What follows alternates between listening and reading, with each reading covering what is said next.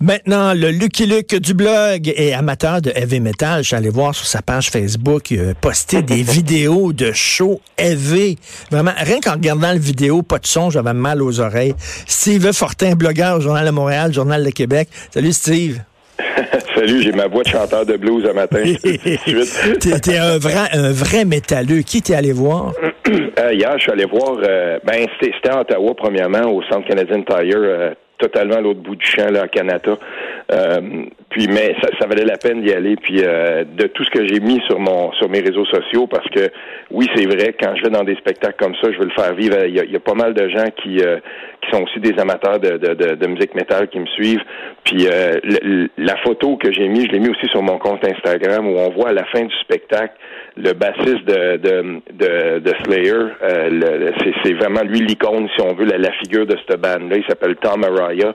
Euh, puis on l'a vu à, la fin du spectacle, tout le monde était, tout le monde avait quitté, mais les gens étaient restés, un peu à la manière d'un, tu sais, un, match numéro 7. Puis euh, euh, le, joueur, le, joueur qui a 40 ans, on sait qu'il va prendre sa retraite, il va revenir sur la glace, puis il va faire, il va regarder tout le monde, puis on va lui donner un dernier tour de piste. Ben, j'ai trouvé ça très touchant de voir Tom Mariah revenir sur la scène, puis les lumières étaient toutes ouvertes, on le voit, il a, a les mains dans les poches, puis il regarde la, la, foule, puis il se dit, ben, c'est la dernière fois que je passe ici, parce qu'ils font vraiment une tournée d'adieu. Puis euh, il y, avait quelque chose là-dedans parce que il y a quelque chose là très touchant. Puis il faut dire aussi que le show qu'ils ont donné, c'est de la musique très énergique. Euh, moi, je les ai vus trois fois dans, les huit derniers mois, Slayer, là. Je les suis pas mal. Puis euh, je, veux dire, il, il, il, manque pas, il manque rien. Il se donne là, complètement. Mais toi, tu un vrai, de vrai, mais là, tu vois, on voit des photos de, de, Mosh Pit, puis de Wall of Death, puis les, les, les, les, spectateurs qui se rentrent dedans, puis tu, tu participes-tu à ça, toi? Je suis, je suis, je suis assez costaud dans la vie, là. Je suis capable de me tenir dans un Mosh Pit, puis être capable de prendre euh, et, de montrer aux gens, ben voilà, c'est comme ça que ça se passe. Puis, mais je vais dire un truc, ce qu'on voit aussi là-dedans, si on regarde comme il faut, il y a du monde qui se rentre dedans. Mais s'il fallait qu'il y ait quelqu'un qui tombe à terre, tout le monde se tasse puis on le ramasse. Ah oui. Et, euh, oui, oui. Puis dans la culture heavy metal, c'est très important ça. Puis Tom Araya, il, a, il, était au début, ils ont commencé au début des années 80 ces gars-là. Puis dans les spectacles, c'était le genre de gars justement qui disait bon ben ok, on est ici, on va s'amuser. Mais si vous êtes dans le manche pit puis il y a quelqu'un qui tombe, on le ramasse là. Puis il a tout le temps été comme ça. Et ça a été un grand promoteur de cette scène-là. Puis euh, c'est des icônes qui tirent leur révérence. Ça, euh, et, ça a vraiment changé la perception des gens du heavy metal. Écoute, on va parler, on parlera pas rien de musique, c'est pas une chronique musique, là, mais, mais, mais, mais, mais si, je viens te dire, pendant, mm. pendant longtemps, tu le sais que le heavy metal était vu de haut de certaines personnes, mm. puis on disait que c'était de la musique d'imbéciles, puis c'était des gens ignorants. Qui Alors, alors aujourd'hui, il, veut dire, il y, a, des études intellectuelles, il y a des gens maintenant, des grosses bols qui, qui osent avouer, euh, euh, qui tripent sur le heavy metal. Ça, ça a acquis ses lettres de noblesse, finalement. Oui, oui. Puis je terminerai peut-être en disant, euh, Richard, qu'il y avait aussi là-bas un autre icône, un autre groupe iconique, euh, celui de Stockholm en Suède, euh, qui s'appelle Amon Amart, sont arrivés là-bas avec le gros appareillage, c'est-à-dire le Drakkar, c'est de la musique de Viking. Euh, il y avait tout ça, tu sais ça, il y avait, il y avait eux qui étaient là, il y avait aussi Lamb of God qui sont bien connus, puis Cannibal Corpse qui est un band que j'aime peut-être un petit peu moins, mais qui est quand même, qui eux aussi là, c'est, tous des, des, des ténors là, de, dans leur genre. Là. Fait qu'il y avait, c'est quand même un gros. T'as crié, t'as crié pas mal, en tout cas, t'as une voix. Là. Ben oui, voilà. j'ai fait ça hier. Euh, c'est comme ça. je me suis vraiment donné parce que je me suis c'est peut-être la dernière fois que je vais voir. Écoute, euh, Steve, la cabale anti-loi 21 continue. Et là, évidemment, les gens qui sont euh, pro pour la loi se font traiter d'intolérants, xénophobes, racistes, etc. Et toi, tu as déterré un texte de très méchant gars d'extrême droite, là, raciste, xénophobe. Pierre Folia, qui était euh, chroniqueur à la presse, écoute, là, tu peux pas avoir, tu sais, c'est le gars qui faisait du vélo, il y avait des chats, il faisait ses propres confitures, vivait à la campagne, un gars, là, tu sais, vraiment cool, smooth et tout ça. Mm-hmm. Et lui appuyait ce genre d'affaires-là. Lui, il appuyait la laïcité. Oui, c'est que je vais, je vais quand même donner le crédit là. Euh, c'est, sur la page de, de, mon ami Roméo Bouchard que euh, j'ai déterré ce texte-là. Il y, a, il y a un de ses contacts qui a, qui a affiché une capture d'écran de ça. Euh, tout de suite après, moi, je suis bien ami aussi avec Marc-François Bernier qui a écrit le livre sur euh, Foglia l'insolent. Oui. Il s'est tapé tous les, toutes les chroniques. C'est vraiment le gars à, qui parler pour savoir un peu, bon, essayer de remettre ça en contexte. Et, et effectivement, il y a ce texte-là qui avait été déterré qui s'appelait La laïcité ouverte. tout simplement, c'était le le titre du texte de Foglia. Puis j'aimerais ajouter celui, euh, celui qu'il avait écrit, qui a recommencé à circuler, qui s'appelait, euh, je suis sûr que tu te souviens de cette chronique-là, Arrête Madame Foulard.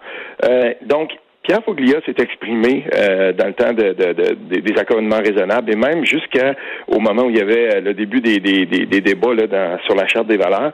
s'est exprimé Foglia, puis il a exposé sa, sa, vision de ce que c'était la laïcité. Puis on est ici avec quelqu'un qui, en tout cas selon ma perception, puis je pense pas me tromper trop trop, quelqu'un qui est vraiment de la gauche républicaine, euh, quelqu'un qui euh, qu'on peut pas taxer là d'intolérance ou euh, tu sais. Puis et, et, là je relisais ces textes quand j'ai relu ce texte-là, la laïcité ouverte, il rappelait quand même que les premiers qui ont voulu euh, imposer ce terme-là de laïcité ouverte, puis de finalement vider la laïcité de son sens, parce que c'est ce qui arrive avec ça. Là. Euh, ben, il y avait beaucoup du clergé là-dedans, puis on le voit dans son texte. La, la, le clergé catholique ici au Québec est, est, est particulièrement attaché à ce concept-là, parce qu'on finalement ce, ce, concept de laïcité ouverte que Nicolas. Euh, mais c'est quoi, c'est quoi laïcité ouverte pour ceux qui connaissent pas ben, ça? Moi, j'ai moi j'ai comparé ça un peu à la laïcité de J-Proc.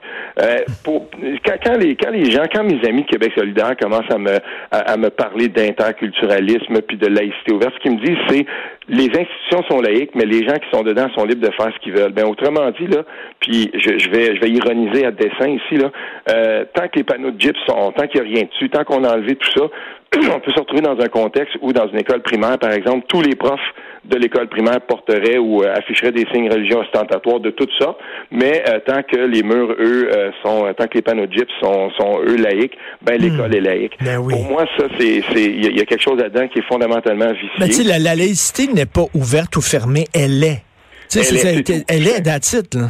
Oui, exactement. Puis c'est ce qu'on voit, mais dans le texte de Foglia, ce qui est particulièrement intéressant, c'est qu'il dit, oui, c'est vrai, peut-être que ça me ferait tiquer un peu de me faire arrêter par un policier avec un turban, mais pas autant que de savoir qu'on réintroduit les signes religieux dans l'école primaire, dans l'école, cette école qu'on devrait protéger, tout ça.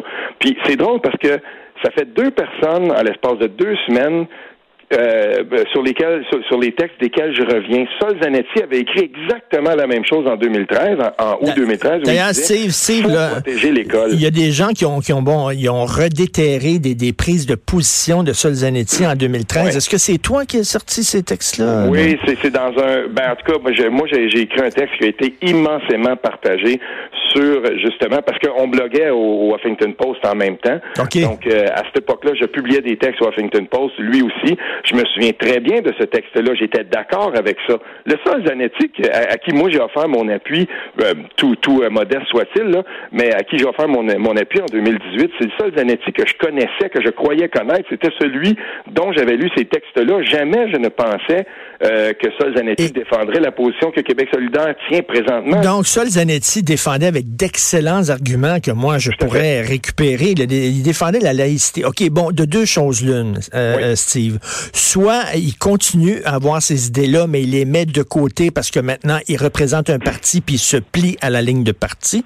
Euh, mhm. Soit, soit il a vraiment changé d'idée. Dans les deux cas, il faut qu'il s'explique.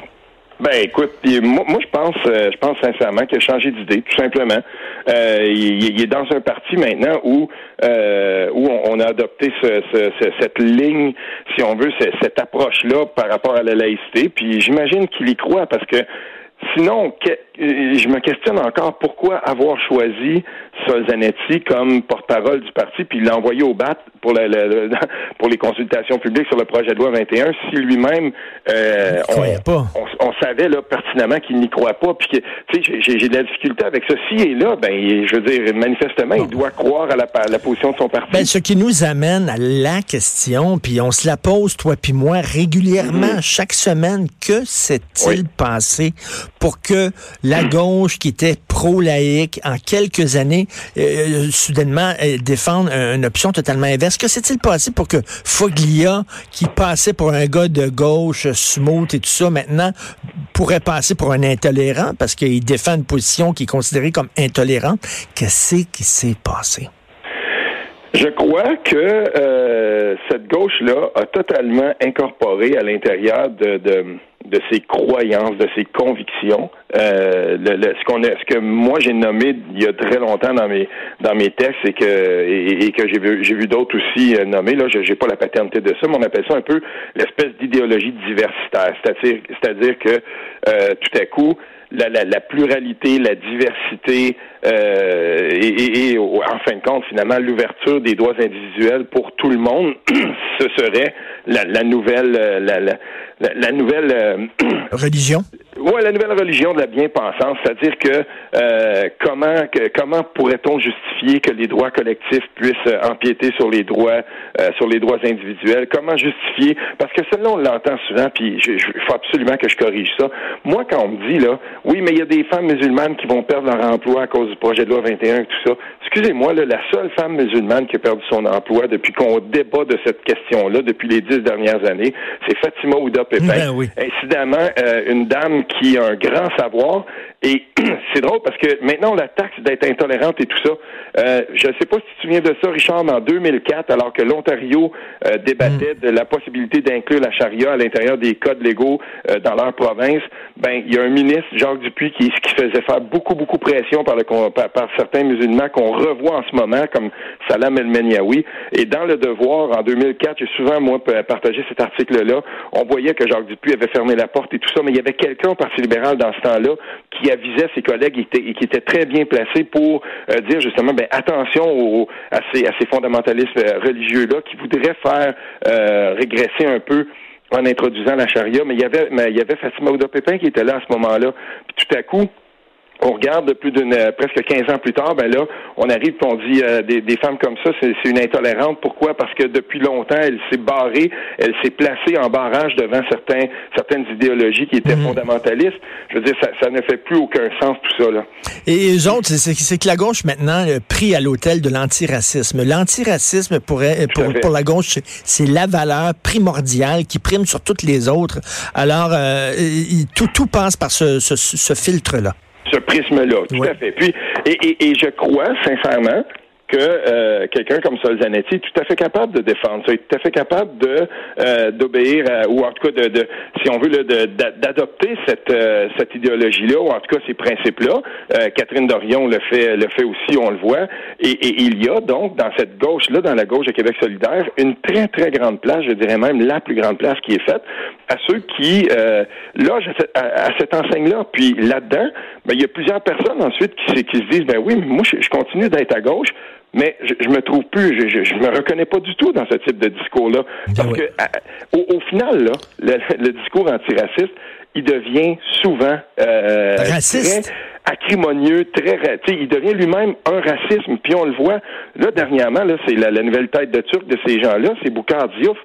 Euh, je veux dire, il y a quelqu'un qui ironisait sur un de mes comptes qui disait bientôt on va on va taxer Boucard Diouf d'être un d'être un, espèce de blanc, euh, je veux ben dire, euh, de, de, de l'extrême droite. C'est, ben, on, va, on, va, on va dire que c'est un Oreo, c'est-à-dire brun, brun, brun à l'extérieur, blanc dedans. Là. C'est comme ça ben, qu'on appelle ça. On l'a, on l'a beaucoup traité de ça sur les réseaux sociaux. Puis j'ai partagé moi aussi quelques quelques captures d'écran qui étaient pas pas. Tu sais, je veux dire, quand on commence à dire le, le, nec de service et tout ça, moi je, je débarque complètement. C'est on, a, on a complètement et, c'est bizarre. Ce sont des antiracistes qui utilisent ce genre de termes racistes-là pour, euh, pour euh, démoniser quelqu'un qui pense pas comme eux. Écoute, euh, il faut continuer le, le, combat, Steve, sur la liberté d'expression. Et je boucle la boucle. Je reviens pour la musique. Moi, j'étais un gars de... j'aime le folk rock. Ok, Moi, j'écoute mm. CCR, j'écoute The Band. C'est ce genre de musique que j'aime. Mettons, là, si toi, tu veux m'initier au heavy metal, je commence par quel album? Ben, on va commencer par le, groupe euh, le groupe Slayer parce qu'on a parce que c'est de lui dont on traitait au début là. Euh, l'album Ring in Blood, c'est 32 33 minutes de pure euh, agression. ça va te faire exploser le cerveau. Et il y a comme trame de fond, ça commence, les premières paroles, ça parle de Auschwitz. Et, et ça commence comme ça, faut lire les paroles parce que, comme dans bien des groupes heavy metal, c'est il y a, y a beaucoup de signification là-dedans. Mais commençons par Ring in Blood, ben, beaucoup de gens ont dit que c'était l'album canon, peut-être l'album numéro un dans toute la scène. je sens que mes oreilles vont saigner, mais je vais l'écouter. La va s'exploser, Richard, c'est sûr. Merci, Steve. Steve Fortin, toujours un plaisir de, de te parler. On s'en va tout de suite à la pause. Vous écoutez Politiquement Incorrect.